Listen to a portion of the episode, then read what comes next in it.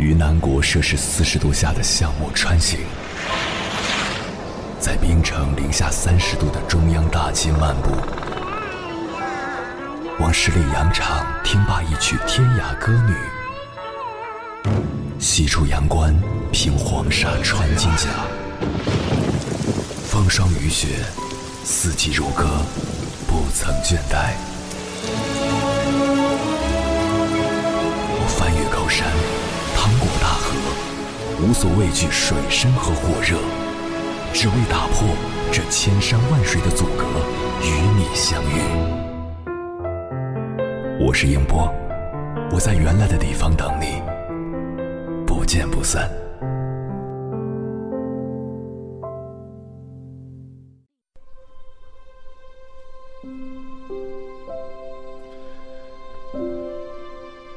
从七月二十日晚开始，铺天盖地全都是河南暴雨的消息。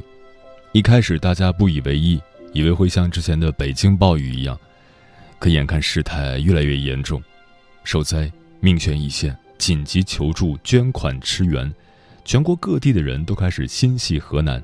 大家这才意识到，原来灾情来得这么快，这么突然。这场暴雨突破了郑州等地有气象记录以来的历史极值。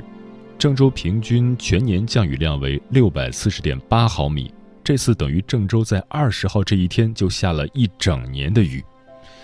有人计算了一下，郑州暴雨的降雨强度相当于一小时内一百五十个西湖被倒进了郑州。暴雨所带来的灾害是巨大的，隧道被淹，瞬间成了一片汪洋，一两吨的汽车一辆接一辆被冲走，人走在路上积水齐腰深。商场被雨水倒灌，电梯成了瀑布，更别提那些被困在地铁里的人们。水没过了他们的腰，地铁窗外的水有一人高，随时有窒息的危险。除了郑州周边的城市及广大乡镇农村，情况也不容乐观。道路阻断，房屋被毁，断水断电，救援力量无法及时覆盖，大部分人只能自救。其实我跟很多朋友一样，一开始也感到深深的无力，一度陷入那种人类在极端天气、自然灾害面前渺小的那种感觉里。更何况我也是河南人，老家在巩义，家里的房子也被冲毁了，所幸父母已经转移到相对安全的地带。但我还是很担心，因为当时雨还没有停，唯有不断的刷新闻，不断的转发求助消息，妄图哪怕能够多帮到一个人。中国人有句俗话：“有钱出钱，没钱出力。”很多不在现场的人能想到的第一援助方式就是捐钱。这里我要多提醒一下，大家不要随便捐款，要选择官方渠道可以监督的那种。有的民间组织并不靠谱，你的钱并不一定会流向真正需要的人手中。而且我发现，在城市氧气罩下生活的很多人。即便已经经历过疫情这种全球范围内的重大劫难，对于应急知识方面的了解还是太少太少。我们理应了解这些知识，即便不为自己，也要为家人着想。先来说第一种情况：如果你在室内，该怎么做？一、准备一套水质地质灾害常备工具箱，清单如下。全套雨具，包括雨衣、雨裤、雨鞋、绝缘手套、保温毯、防护眼镜、口罩、一次性手套、防水手电筒、救援绳、荧光棒、打火机、口哨、剪刀、绷带、各种尺寸的创可贴、消毒液、应急电源，可以额外为手机提供充电一至三天。三至七天的食品储备，包括罐头、压缩饼干、应急食品；至少三天的饮用水以及净水片。二、收音机、对讲机、小型电台等无线通讯设备可能会成为重要的救援通讯设备。三、用手机拍摄家庭所有成员的身份证存于相册，并把身份证、现金、药物放在随身背包中。随手可拿，说走就走。四、留意广播、微博、微信消息，注意节省电量，听从当地政府的指挥。五、清理下水道附近的杂物，保持排水畅通。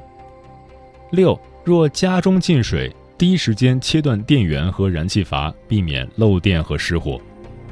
七、确保家中无论何时都有一个人是清醒状态，确保窗户微开，避免错过防汛警报。八、家中有贵重财物，不要随身携带，用保鲜膜包好，放在清空断电的冰箱里。九、随时观察房屋状况，低楼层尽量往高处转移，离开前断电，拔出所有电源电器的插头。关闭门窗。十穿运动鞋，拖鞋、凉鞋不跟脚的鞋根本就走不了。十一保存通讯设备，把手机装进防水袋，有多人的情况下，每次开一部手机，保存电量。十二提前规划最佳撤离路线和目的地，遇险时尽快安全转移。十三积极联系身边的人。组建自救群。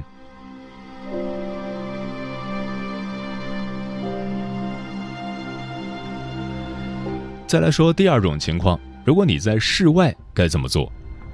一、避免进入低地，包括地道、隧道、地铁、车库等，不要在桥下避险。一旦遇险，立即寻找附近的高地，包括楼宇、山坡等。二。远离所能看到的所有电力设施设备，尤其是高压电塔、通讯站、电线杆。三、尽量不要使用交通设施。洪水来临应及时弃车。水位线上涨到车门时，水压会导致无法你开门逃生。四、远离水流湍急和积水很深的路段，避免掉入下水管道。水深一旦及腰，千万不要再冒险趟水。五。不要光脚趟水，容易划伤感染。结束洪水后，在安全的情况下，需要用酒精对身体消毒。六，若不慎落入水中，可以有节奏的踩水助游，留意身边的漂浮物。脸盆就是一个求生工具，正面朝上时注意稳住手臂，可以支撑一到二人；反扣时可双手环抱。七。如遇到险情，第一时间向朋友求助。必要信息包括具体位置和周边特征、危险还是风险、能否自主安全撤离、撤离方案和预估脱险时间。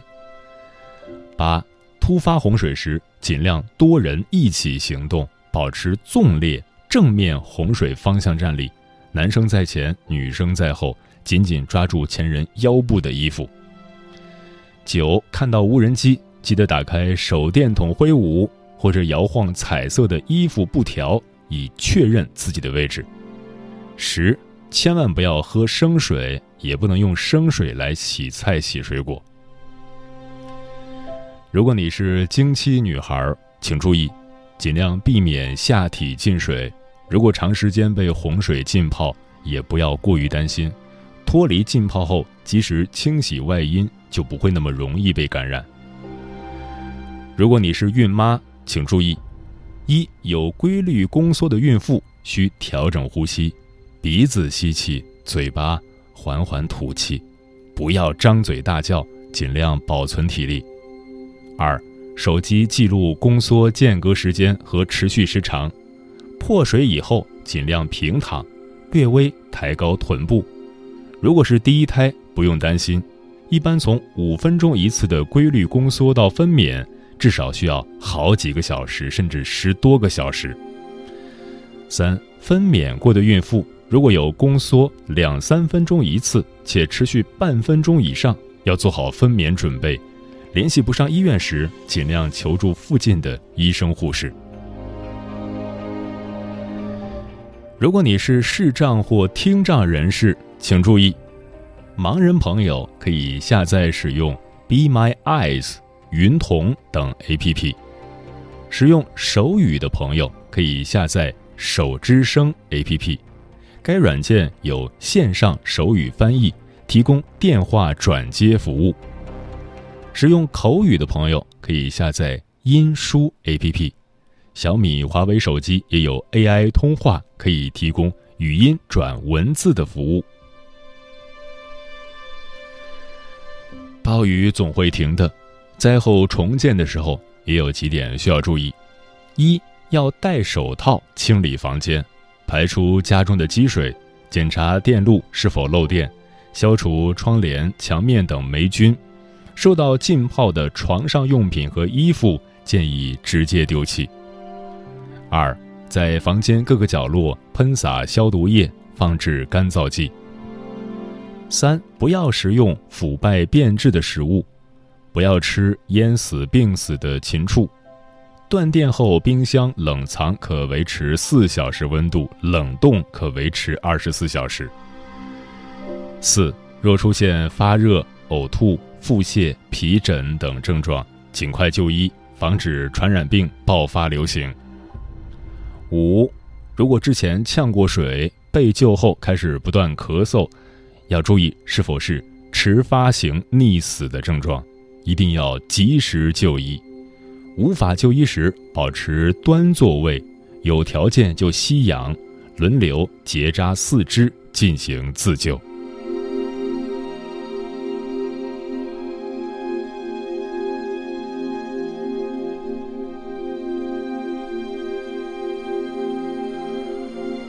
凌晨时分，思念跨越千山万水，你的爱和梦想都可以在我这里安放。各位夜行者，深夜不孤单。我是迎波，绰号鸭先生，陪你穿越黑夜，迎接黎明曙光。今晚跟朋友们聊的话题是：面对暴雨，我们可以做什么？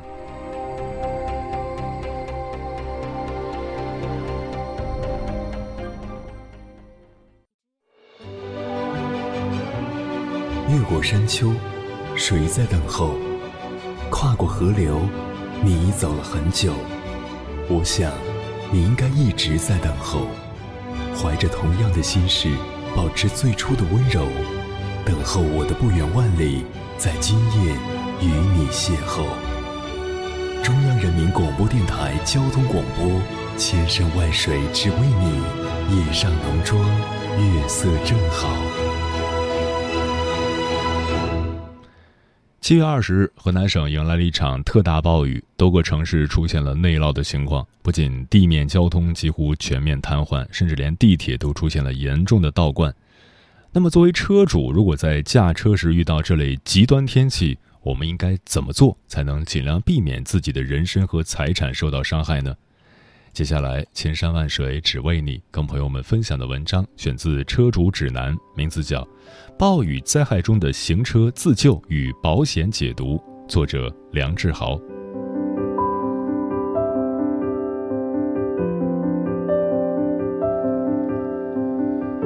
雨天行车安全隐患很多，作为车主一定要提前预判，避免陷入困境。首先要养成正确的行车习惯。控速、亮尾是雨天行车的最基本的两个准则。就算雨势并不算特别大，我们也应该主动打开示宽灯，也就是小灯。尤其是那些开着深颜色车型的朋友们，一定要有自知之明。黑色的车身在昏暗的天气下就像是幽灵一般，这无论对于自己还是路上其他司机来说都是非常危险的。而如果雨势进一步加大，能见度降低的话，我们就要及时打开大灯以及雾灯，进一步提高我们车辆在路上的辨识度。虽然由于技术的发展，许多车型的大灯的照明效果已经能代替传统的前雾灯了，因此许多车企都不会再单独设置前雾灯这项配置。但是后雾灯是国家法规强制要求配置的，所有在国内合法上路的车型都会配备。记住，不要随意开启双闪，不要随意开启双闪，不要随意开启双闪。重要的事情说三遍。有不少人遇到稍微大一点的雨就迫不及待地开启双闪，而路上乌泱泱一片的转向灯，不仅不能起到其应有的警示作用，甚至还会导致其他司机无法正确判断你的转向意图，而发生碰撞的危险。当然，按照法规，当能见度小于一百米时，我们就应该打开双闪灯，并将时速控制在四十公里每小时。而在这时，如果有条件，我们还是应该尽快驶下高速，或者找安全的地方靠边停车。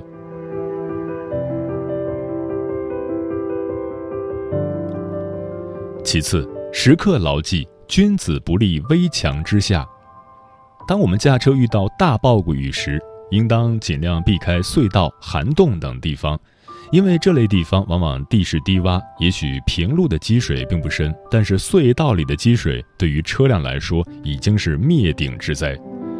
如果一定要通过，在把车开进隧道之前，一定要留意涉水线、水位警示等信息。当水位已经超过了半个车轮的深度时，除非是经过特殊设计的越野车，否则都不建议大家冒险。而在涉水时，一定要注意控制车速，低档慢速通过，避免激起过高的水花淹没发动机的进气口。而如果大家真的不幸将车子开进了较深的积水当中，并且对车辆失去了控制，也不要过于惊慌。毕竟车辆还是具有一定的密封性的，在多数情况下，由于周围水压的存在，会出现车门无法打开的情况。假如车子还能通电，我们就应该尽快将车窗打开，为自己留下逃生通道。如果车窗无法打开，我们可以尝试抽出头枕，用金属脚敲碎玻璃。对于有条件的朋友，我建议大家还是能够在车内常备一个破窗器和安全带切割器。当然，极端暴雨天气最安全的行车方法就是不开车，乖乖待在室内场所，远离低洼地区才是最聪明的做法。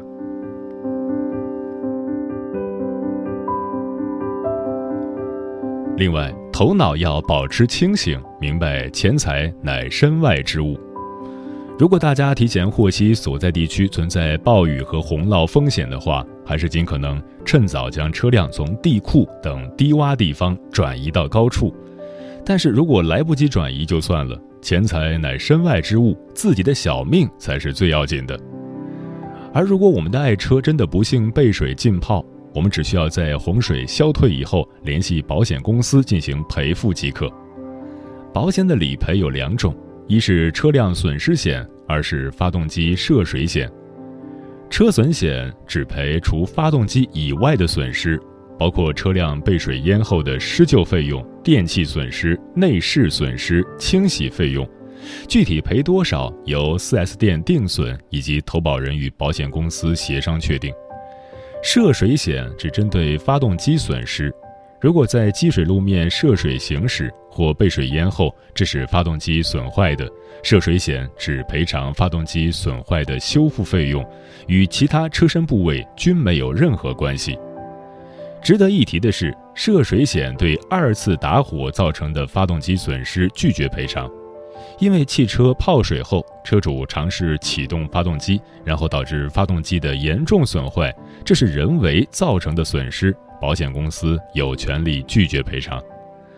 现在保险改革后，最新的保险业务涉水险已经包含在了车损险里，建议车主们还是要买一下。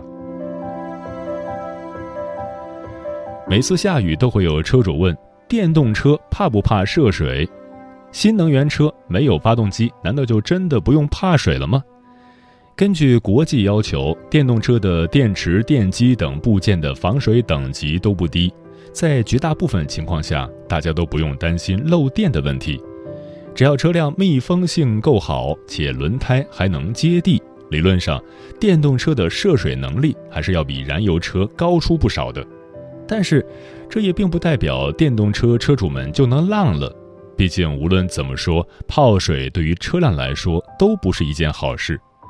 就算没有发动机，也不代表大家就能把电动车当潜艇开，因为涉水带来的其他风险还是存在的。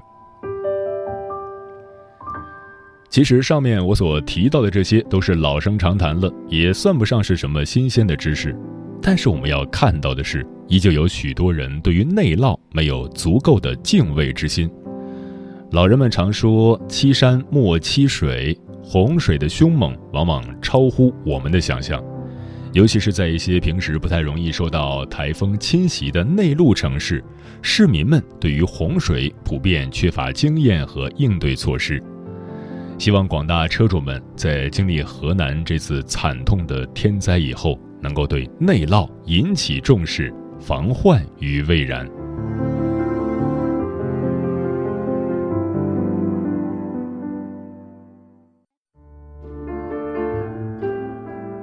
思念叫望穿秋水，有一种记忆叫刻骨铭心，有一种遥远叫天涯海角，有一种路程叫万水千山。千山万水只为你，千山万水只为你，正在路上。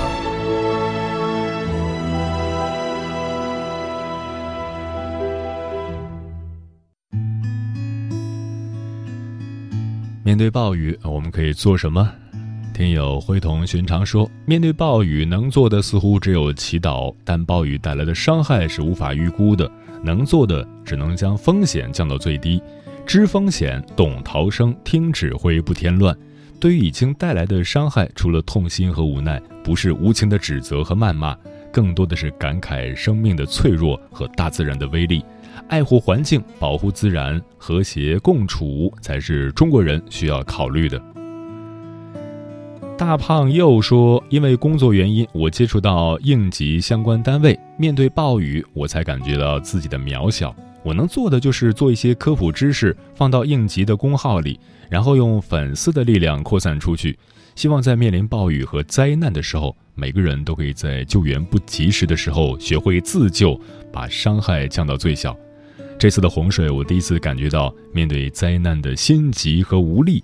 我能做的就是用我微弱的力量，让更多人知道如何保护自己。White 说：“待在家里不出门，追剧、打游戏、工作、学习、与家人聊天都可以啊。”在这里要祝胡辣汤加油。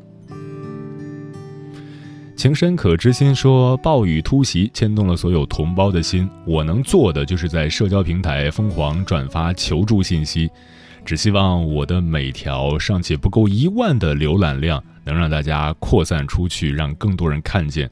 这次暴雨也是给我们敲响了警钟。人定胜天固然没错，与自然为敌，最终受苦受难的还是我们人类。”每天看着新闻，只能祈求平安，希望伤亡和损失降到最小。专吃彩霞的鸟儿说：“有时候看到那些负面的东西，真的是心里非常的难受。平时出门，我的包里都会少不了创可贴、纸巾等小物件，偶尔的时候真的会用到。不管处于任何困境，都要保持冷静。”看看自己的身边有没有东西可以用来帮助自己脱险，不是每一次救援都能及时，关键时刻我们只能自救。嗯，这期节目也是希望大家能够提高风险意识，学到一些非常基本的应急知识，在关键的时刻真的能保命。拥有一切在我手里。一场风雨夜半来袭，还以为人生全由人控制，一觉醒来才发现一切随阳光消失。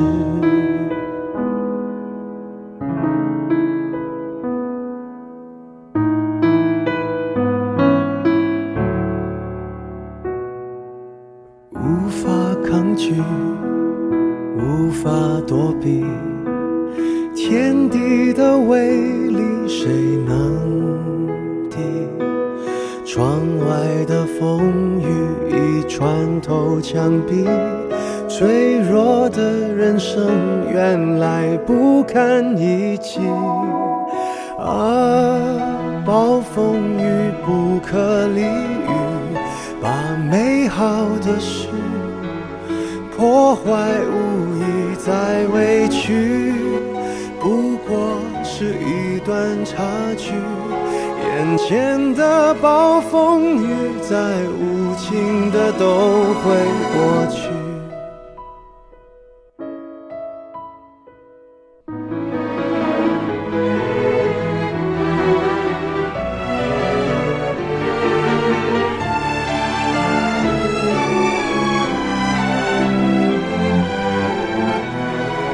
没有魔鬼没有天使。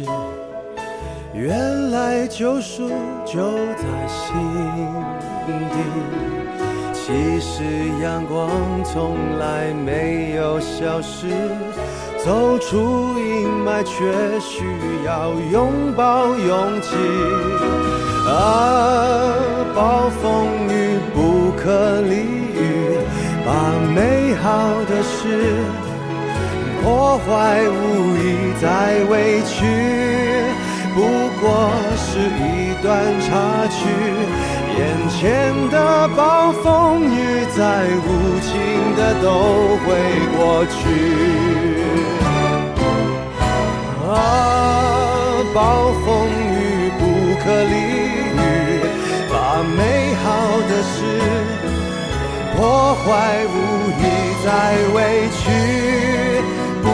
我是人生的小插曲在无情的风雨有一天都会过去。我没有忘记那一年阳光多美丽。